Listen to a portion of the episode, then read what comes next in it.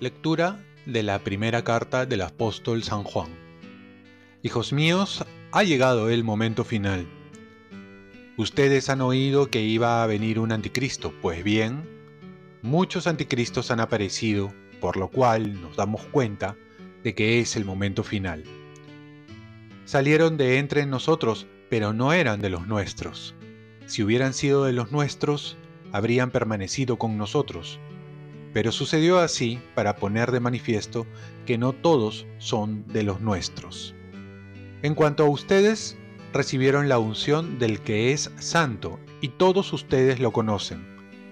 Les he escrito no porque desconozcan la verdad, sino porque la conocen y porque ninguna mentira proviene de la verdad. Palabra de Dios. Salmo responsorial Alegres el cielo, goce la tierra. Canten al Señor un cántico nuevo. Canten al Señor toda la tierra. Canten al Señor. Bendigan su nombre. Proclamen día tras día su victoria. Alegres el Señor, goce la tierra. Alegres el cielo, goce la tierra.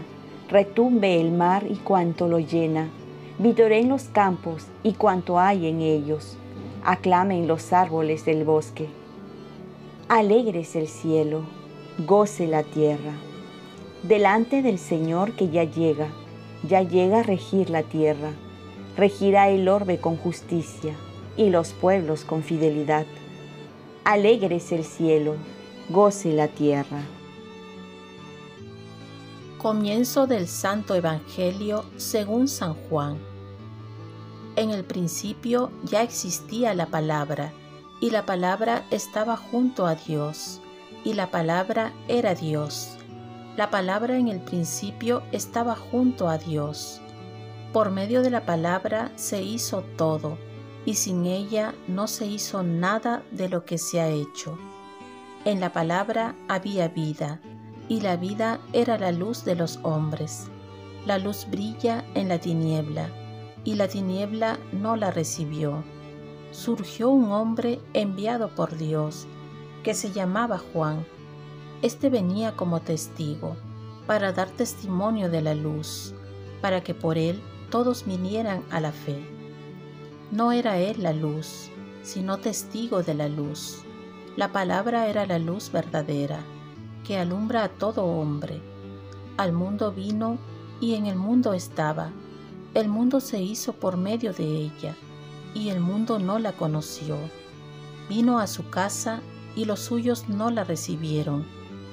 Pero a cuantos la recibieron, les da poder para ser hijos de Dios si creen en su nombre. Estos no han nacido de sangre, ni de amor carnal, ni de amor humano, sino de Dios. Y la palabra se hizo carne y habitó entre nosotros, y hemos contemplado su gloria, gloria propia del Hijo único del Padre, lleno de gracia y de verdad. Juan da testimonio de él proclamando, Este es aquel de quien yo dije, el que viene detrás de mí es superior a mí, porque existía antes que yo pues de su plenitud todos hemos recibido gracia tras gracia, porque la ley se dio por medio de Moisés. La gracia y la verdad vinieron por medio de Jesucristo. A Dios nadie lo ha visto jamás.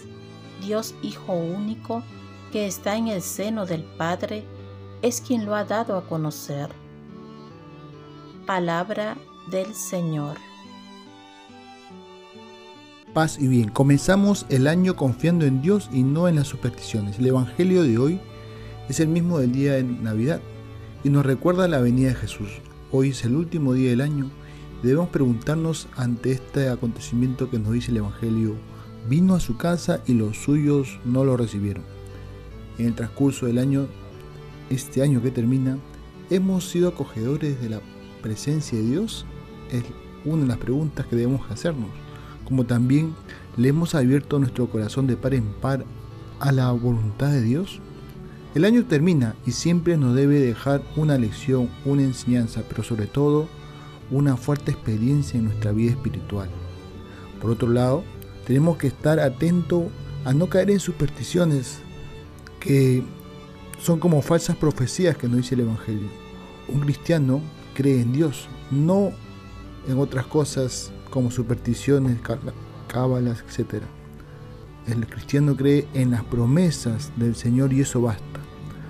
No necesita darse una vuelta al parque, comer uvas a medianoche, usar prendas amarillas, nada de eso.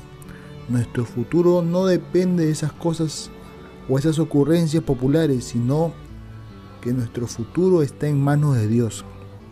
Por ello terminamos el año agradeciendo por todo lo que nos ha pasado, porque Dios todo lo permite para el bien de los que lo aman.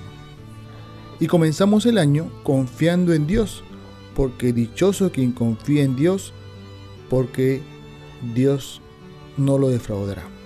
De esta manera comenzamos el año más que con, que con el pie derecho, comenzamos agarrados de la mano de Dios, que nos sostiene y nos lleva a verdes praderas, a descansar y a morar a su lado.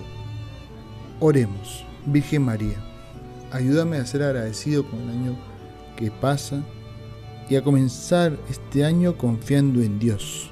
Ofrezcamos nuestro día. Dios Padre nuestro, yo te ofrezco toda mi jornada en unión con el corazón de tu Hijo Jesucristo, que siga ofreciéndose a ti para la salvación del mundo. Que el Espíritu Santo sea mi guía y mi fuerza en este día para ser testigo de tu amor.